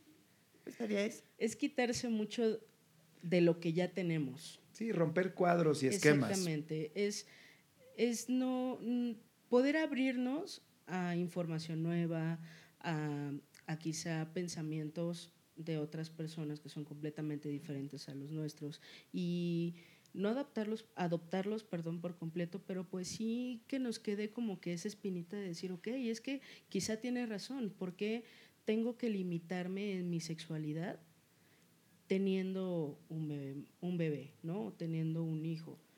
Em, hay muchas limitantes en las parejas para retomar su vida sexual, pero eso no quiere decir que sea imposible o que porque así lo hizo mi mamá, porque así lo hizo mi papá, porque mi tía me dijo, me contó aquello. Que a veces ni siquiera lo sabemos, Frida, porque hay quien ni siquiera le pregunta a su mamá o a sus papás, oye, ¿tú al cuánto tiempo volviste a, tener tu vida de, pareja o como de novios? Y surge, también esta... No lo eh, preguntamos a nadie y no lo callamos. Surge también este temor de, de, las madres de volverse a embarazar, ¿no? O sea, como de manera inmediata. inmediata. Por eso en la consulta platiquen con su ginecólogo, con qué nos vamos a cuidar, porque ya quiero volver a las andadas, doctor, y el doctor les va a dar una gama de opciones que no afectan la sexualidad, ¿sí? que no interrumpan la lactancia. No, es que en anticoncepción hay una gama de cosas maravillosas. Bueno, hay hasta, hasta tratamientos anticonceptivos que mejoran la libido por estos cambios hormonales, o sea, ¿ya escucharon? Top secret, o sea, Saque, vayan sacando su cita. con un buen ginecólogo, obviamente, que esté capacitado, que se actualice, que aborde estos temas, porque también ese es otro punto, otro tema, cuando un médico es también quizás no sea tan tradicional o no se actualiza o, no investiga, tú le preguntas si no te da una respuesta, ojo, red flags, ¿no? Tienes que estar con alguien que, esté capacitado, que, que, te entienda como paciente, que sepa que hay medicamentos que te bajan más el deseo sexual, ¿sí? En, anticonceptivos, y otros que te pueden incrementar esto, ¿sí? Que existen medicamentos para incrementar la libido, después de todo este bloqueo que hablamos y cambio de hormonas y la prolactina y todo, doctor, deme algo porque pues no, no siento que se me reactive, ¿no? Exactamente. Pero si no lo decimos y cuando lo decimos el doctor no me resuelve, pues plan B, ¿no? Tengo que mejorar mi calidad de vida. una película porno, ¿no? Porque el doctor pues no dijo nada, entonces vamos a lo que decíamos, vamos a meter otras cosas extra que el negligé, que el el, este, el juguetito. El que cambio de perfume. El cambio de perfume, vamos a verlo pero ahí se entra también el tema psicológico de comunicación de pareja, de tomar terapia. Hay gente que tarda años, de verdad, que nos están escuchando, que nos han llegado hasta ahorita en el podcast tan bueno porque nosotros, pero fluimos aquí. Son buenísimos nuestros, nuestros, nuestras pláticas como, como profesionales y como amigos. Eh, quien ya llegó hasta aquí, de verdad, créanme, hay gente que años en recuperar esta relación de pareja, esta interacción de familia, y hay quien nunca la recupera, ¿no? Y ahí es donde viene la ruptura de cosas graves, como la interacción con terceras personas, disfunción de familia, separación, divorcio, posterior a la conformación de una familia. Algo que podría ser tan padre, vino a romper el cuadro. Alguien con quien yo tenía una vida sexual plena, un noviazgo maravilloso, y eso lo van a escuchar mucho. Todo era maravilloso, nuestro noviazgo fue fabuloso, hay gente que se avienta noviazgos largos, y fueron 5, 10 años, y genial, ¿no? Y a los años, dos años, tres años de casados, todo, todo terminó. Y muchas veces fue por esto y porque no lo abordamos, no lo hablamos, como bien dices Marta, en persona. No preguntamos al médico que nos atendió, a quien llevó nuestro embarazo, y no buscamos ayuda, porque esto es algo también. Yo considero que si en el primer año del el bebé no hay una recuperación, ¿sí? De verdad real sobre la función sexual, sobre la comunicación de pareja, acude, busca ayuda terapéutica. Para eso hay psicólogos de verdad especializados y en eso, de verdad, lo digo abierta y claramente, un ejemplo es Frida, que, que aborda la parte de la sexualidad sin tabúes, ¿no? Vámonos directo, ya lo dijo ella, hay pruebas de evaluación científicas para determinar si hay factores detonantes fuera de lo que sea el embarazo, ¿no? Porque eso también puede suceder, que no sea ya ni el embarazo ni la cuarentena, sino que algo desencadene por ahí un bloqueo Puede suceder, ¿no, Frida? a final de cuentas, hemos creado lo que somos hoy en día a lo largo de los años. Y durante todo este trayecto hemos pasado muchas cosas. Cosas que se hablan y cosas que no. Pero todo aquello que no se habla nos causa dolor, nos causa un malestar. En ocasiones es reprimido, bien y mal. ¿No? que llega a causar otra sintomatología, llegamos a crearnos enfermedades que no existen, pero que nosotros estamos 100% seguros de que ahí están. Y no nada más desde el lado emocional, desde todo este lado eh, psicológico, cognitivo, mental, todo lo que hemos aprendido a lo largo de, sino también incluso esta parte sexual, qué es lo que puede pasar mencionaba el fortalecer, el refortalecer el suelo pélvico, ¿no? Que puede ser, e, eso puede ser un factor muy importante porque, porque si no hay, vaya, después del parto, si no hay un trabajo en ello, el sexo sí puede llegar a no causar satisfacción, a ser insatisfactorio, pero para la mujer. Fíjate, dándole la vuelta a esto, un ejemplo, hay ejercicios de piso pélvico donde tienes que abrir y cerrar los músculos que trabajaron durante el parto. Imagínate, volviendo a lo que dices del negligé y demás, decirle a tu, oye, ayúdame a hacer estos ejercicios. ¿Cómo ves? Mira, lo estoy haciendo bien. Uf, ahí el esposo, por favor. Digo, aquí no nos pueden ver, pero seguramente en algún momento subiremos algún video de cómo hacer estos ejercicios. Imagínate que el esposo le diga, oye, lo estoy haciendo bien, observa ahí todo volvió a la normalidad. ¿Estamos de acuerdo? para mujeres. ¿En qué te puedo ayudar? Con permiso. Es como, ayúdame a rasurarme, ¿no? Juguemos, juguemos. Hagamos divertido la sexualidad, el sexo, hablemos en confianza. Oye, el doctor recomendó esto. ¿Cómo le hago? ¿Cómo ayudo yo para el piso pélvico? Siento que también hay que quitarnos mucho de la mente esta idea que tienen las parejas o algo que, no, que ha dicho la sociedad de eh, es que es de personas, mm, no sé, quizá hasta mediocres o que no saben llevar a cabo su sexualidad, el preguntarle a tu pareja después del acto sexual cómo se sintió. Los llegan a señalar mucho. Es que, ¿por qué me estás preguntando? Es que, ¿por qué me tiene que preguntar cómo me sintió? Que tiene inseguridades, tiene esto, tiene el otro. Y es como Yo tengo ese tabú. No, o sea... a mí me gusta que me pregunten.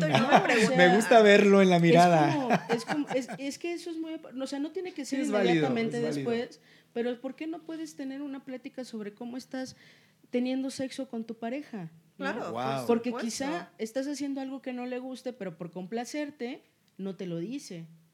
Claro. O quizá hay algo que a ti te causa mucho placer, a tu pareja no, pero te deja hacerlo. Y, y es ahí cuando se va perdiendo poco a poco esta dinámica, la, la chispa, ¿no? De, eh, Eso que dice es bien interesante. Fíjate que entre hombres, entre amigos varones, sí, sí tenemos mucho de repente esa carrilla de, de, y la pregunta después de ¿te gustó? ¿Te gustó? Es así como chistoso, pero... yo tuve, una pareja que yo le digo mi maestro, ¿verdad? maestro de vida. Maravilla este compa, pero e, él hablaba mucho de que la clave en la sexualidad es la comunicación. Y dice, mucho depende de mi pareja en ese momento. Él me lo decía, porque hay mujeres a las que les da pena hablar del tema. Entonces tengo como que eh, ver nada más el tema de, comunicación no verbal que me está dando ella, el que me está transmitiendo ella, sino también empezar a abrir yo el canal de comunicación con ella para que abiertamente ella me pueda decir, oye, me gusta que me nalgues, me gusta que me, este, que eh, te, te vistas tal o cual, que te pongas tal loción. ¿Por qué? O, o quiero experimentar esto, quiero experimentar aquello. Pero si no existe esta comunicación en pareja, él me decía, el sexo no va a fluir de la misma manera. Lo que decía Frida y decíamos ahorita, hazlo divertido, ¿no? Digo, ya, ya mencionaste dos puntos bien padres y bien interesantes, digo, porque inclusive hasta me dejaste así de, yo tengo eso, Frida. este, yo, me pasa eso. no me gusta que me pregunten, me gusta que me lo demuestren, pero ya dijeron dos cosas. Hay dos formas de expresarlo para quien nos esté escuchando. Ya lo dijo Frida, la comunicación verbal, dilo. ¿Estoy en lo correcto, Frida? Y ya lo dijo Marta, a lo mejor la no verbal, que sería la mía, es no me lo digas, pero demuéstramelo, ¿no? Claro. Lenguaje no verbal, o sea, una mirada de que esto, estuvo. Así. Oh, por Dios. claro. Sí, porque habemos, al menos a mí, porque sí me lo han llegado a preguntar así de, ¿te gustó? Y es así como de, güey, no, me preguntes. O sea, no, no, no es algo que yo quiera contestarte, porque una, que te lo pregunten también de manera inmediata después de tener relaciones sexuales, dices, aguanta, estoy queriendo asimilar qué acaba de pasar, ¿no? Sí. Pero dice Frida que es válido preguntarlo. Entonces, quien, quien quiera preguntarlo, pregúntelo. Pero, y si, me lo preguntas y me hace sentir como también es válido decir, ah, no lo sé, tal vez podemos probar otra vez, ¿no? O, por mensaje, puede ser Frida, ¿no? Mensajito.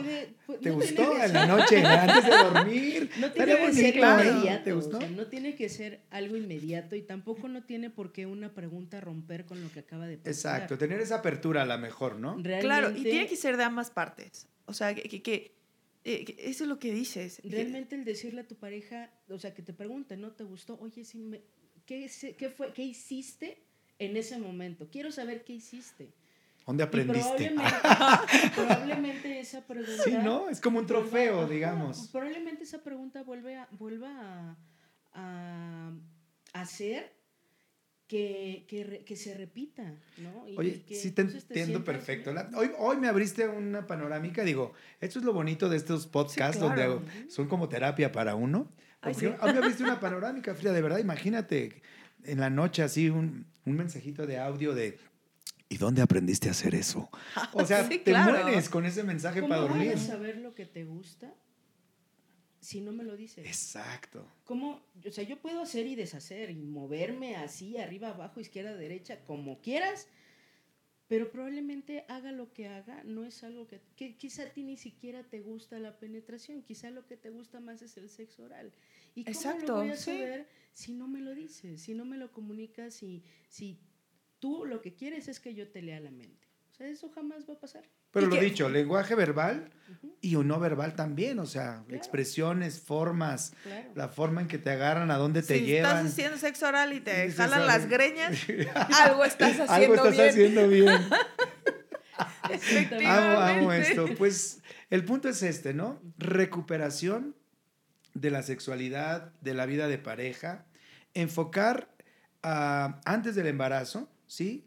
A la importancia de, que pues puede haber un motivo que sea embarazarse en las parejas que cursan con infertilidad, retomando, recapitulando, que no se vuelva mecánico, lo mencionamos en el podcast anterior, que no se vuelva una obligación, que se rompa ese vínculo del placer, de la satisfacción, del erotismo, porque estamos buscando un hijo que si no lo estamos buscando, pues también llevar un método de planificación que nos permita explorar nuestra sexualidad y que no haya un accidente, un incidente que venga a romper la dinámica de pareja.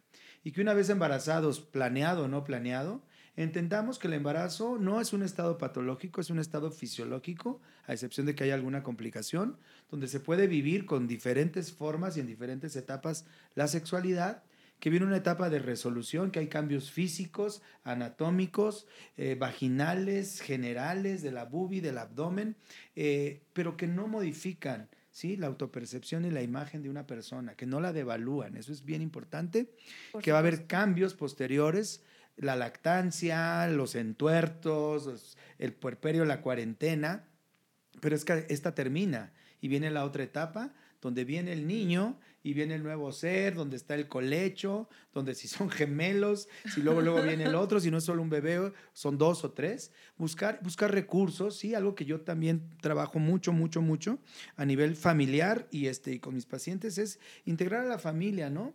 Todos esos que llevaron el regalito y que organizaron el baby shower en el embarazo, sí, aprender a soltar a los niños también un poquito, ¿no? Y apoyarme con la, que, con la hermana, la comadre que organizó ahí los guateques, porque luego también pasa que, que pasó el, evento del embarazo y, lo, ya los dejan solos.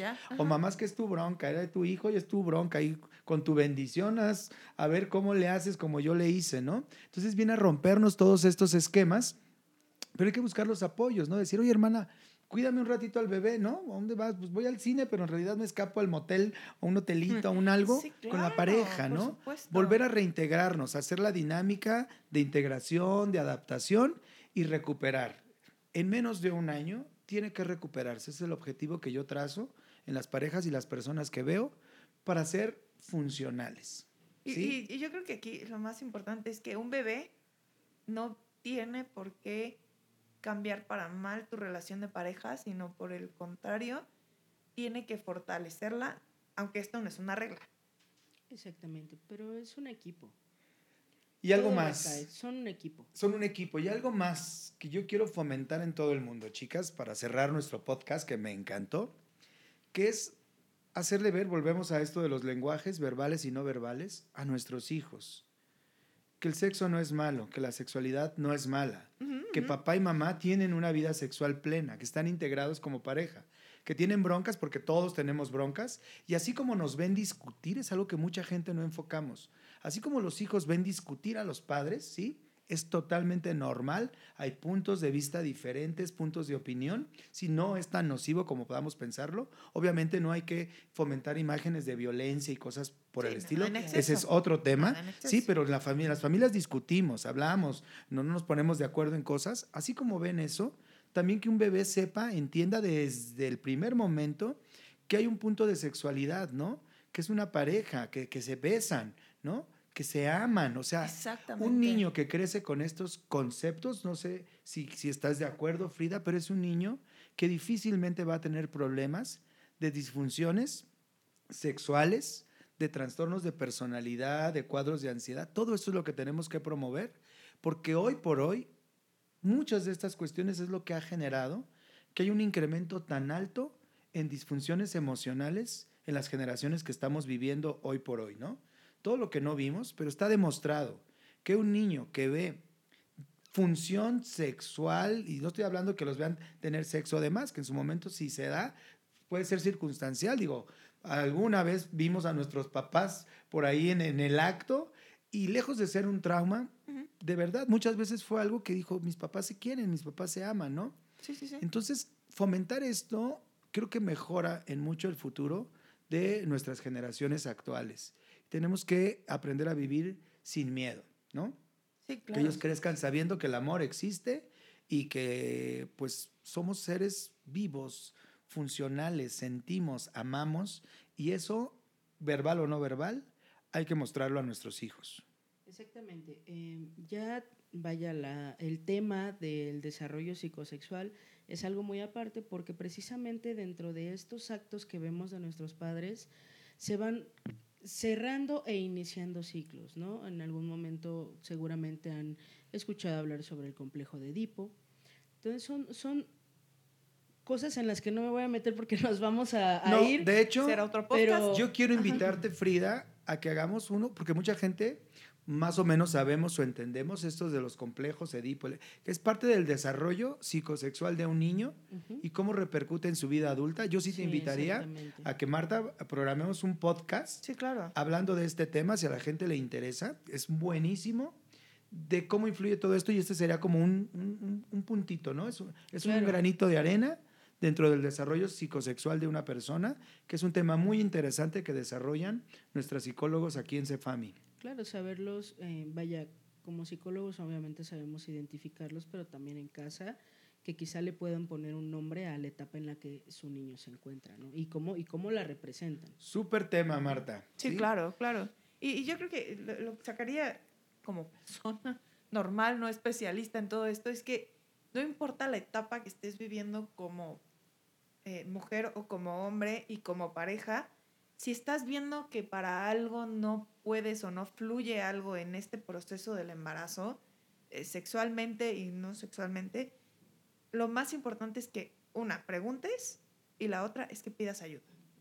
Y pidas ayuda, no solamente estoy hablando de pídele ayuda a tu mamá o pregúntale a tu mamá, sino que te acerques a profesionales que realmente te den una guía desde un punto de vista eh, de conocimiento, un punto de vista científico comprobado, para que, digo, la vas, a, la vas a regar. Esa es una realidad y hay que aceptar. De alguna forma, eh, somos seres humanos. Es normal y es natural, pero que en este camino te sientes acompañado en el proceso sin decir, eh, eh, o sea, voy a, em, sin seguir reprimiendo con estos estereotipos con los que hemos crecido, estos paradigmas, sin reprimir estos paradigmas de no es bueno tener sexo enfrente del bebé, no es bueno este, tener sexo durante el embarazo, no es bueno tener sexo en la cuarentena. Vaya, romper todo esto y preguntar. Preguntar a alguien que realmente eh, te pueda acompañar en el proceso. Pregunta infórmate y acércate. Yo los invito, acérquense a Cefami. Aquí abordamos todos estos temas, toda esta problemática de forma directa y sumamente profesional. Y pues existe también la parte de contacto, redes sociales y demás, pero desde una perspectiva profesional, como lo dices, porque también hay mucha basura a nivel de Internet y ahí hasta crecen los mitos, las mentiras y demás. ¿Cómo pueden, por ejemplo, contactarte, Frida? En teléfonos de Cefami específicamente, también en las redes sociales. Por el momento, mis redes sociales están inactivas, pero contamos con las de la clínica. Así Entonces, me pueden encontrar en Arroba Cefami, especialistas en vida, eh, Centro de Fertilidad y Atención Materno-Infantil. Eh, de forma personal, eh, ya lo mencionamos siempre aquí, arroba doctor Héctor Tomás, Héctor Tomás Chávez, es como me encuentran en cualquier red social con mi nombre y pues bueno, siempre abiertos a la dinámica de cómo aparecemos, nuestras líneas telefónicas y demás. Y se pide una consulta ya sea con el área de psicología, tenemos consulta psicológica, consulta en el área de ginecología y consultas en el área de reproducción. Para varones es la consulta de andrología, que es lo que manejamos aquí, que es la consulta del varón en las diferentes esferas reproductivas y una de esas puede ser esta, ¿no? Ya lo que decíamos, habla, comunícate, acércate, no tiene que ser la mujer, ¿sí? Aquí vemos muchos varones que vienen y piden una cita, doctor, quiero una consulta porque pues tuve un hijo, no veo claro, algo cambió en mi dinámica, en mi vida, ¿qué hago, doctor? Como varón quiero recuperar a mi familia, a mi pareja, y entonces damos el apoyo, la orientación y el manejo para llegar a ese punto. Muy bien, perfecto. Bueno, ya sabemos cómo trabajar todo esto. Muchísimas gracias, estuvo increíble, aprendí, aprendí mucho, me iluminaron mucho como siempre. Y bueno, cerramos este podcast y nos vemos en el próximo. Muchas gracias. gracias. Hasta pronto.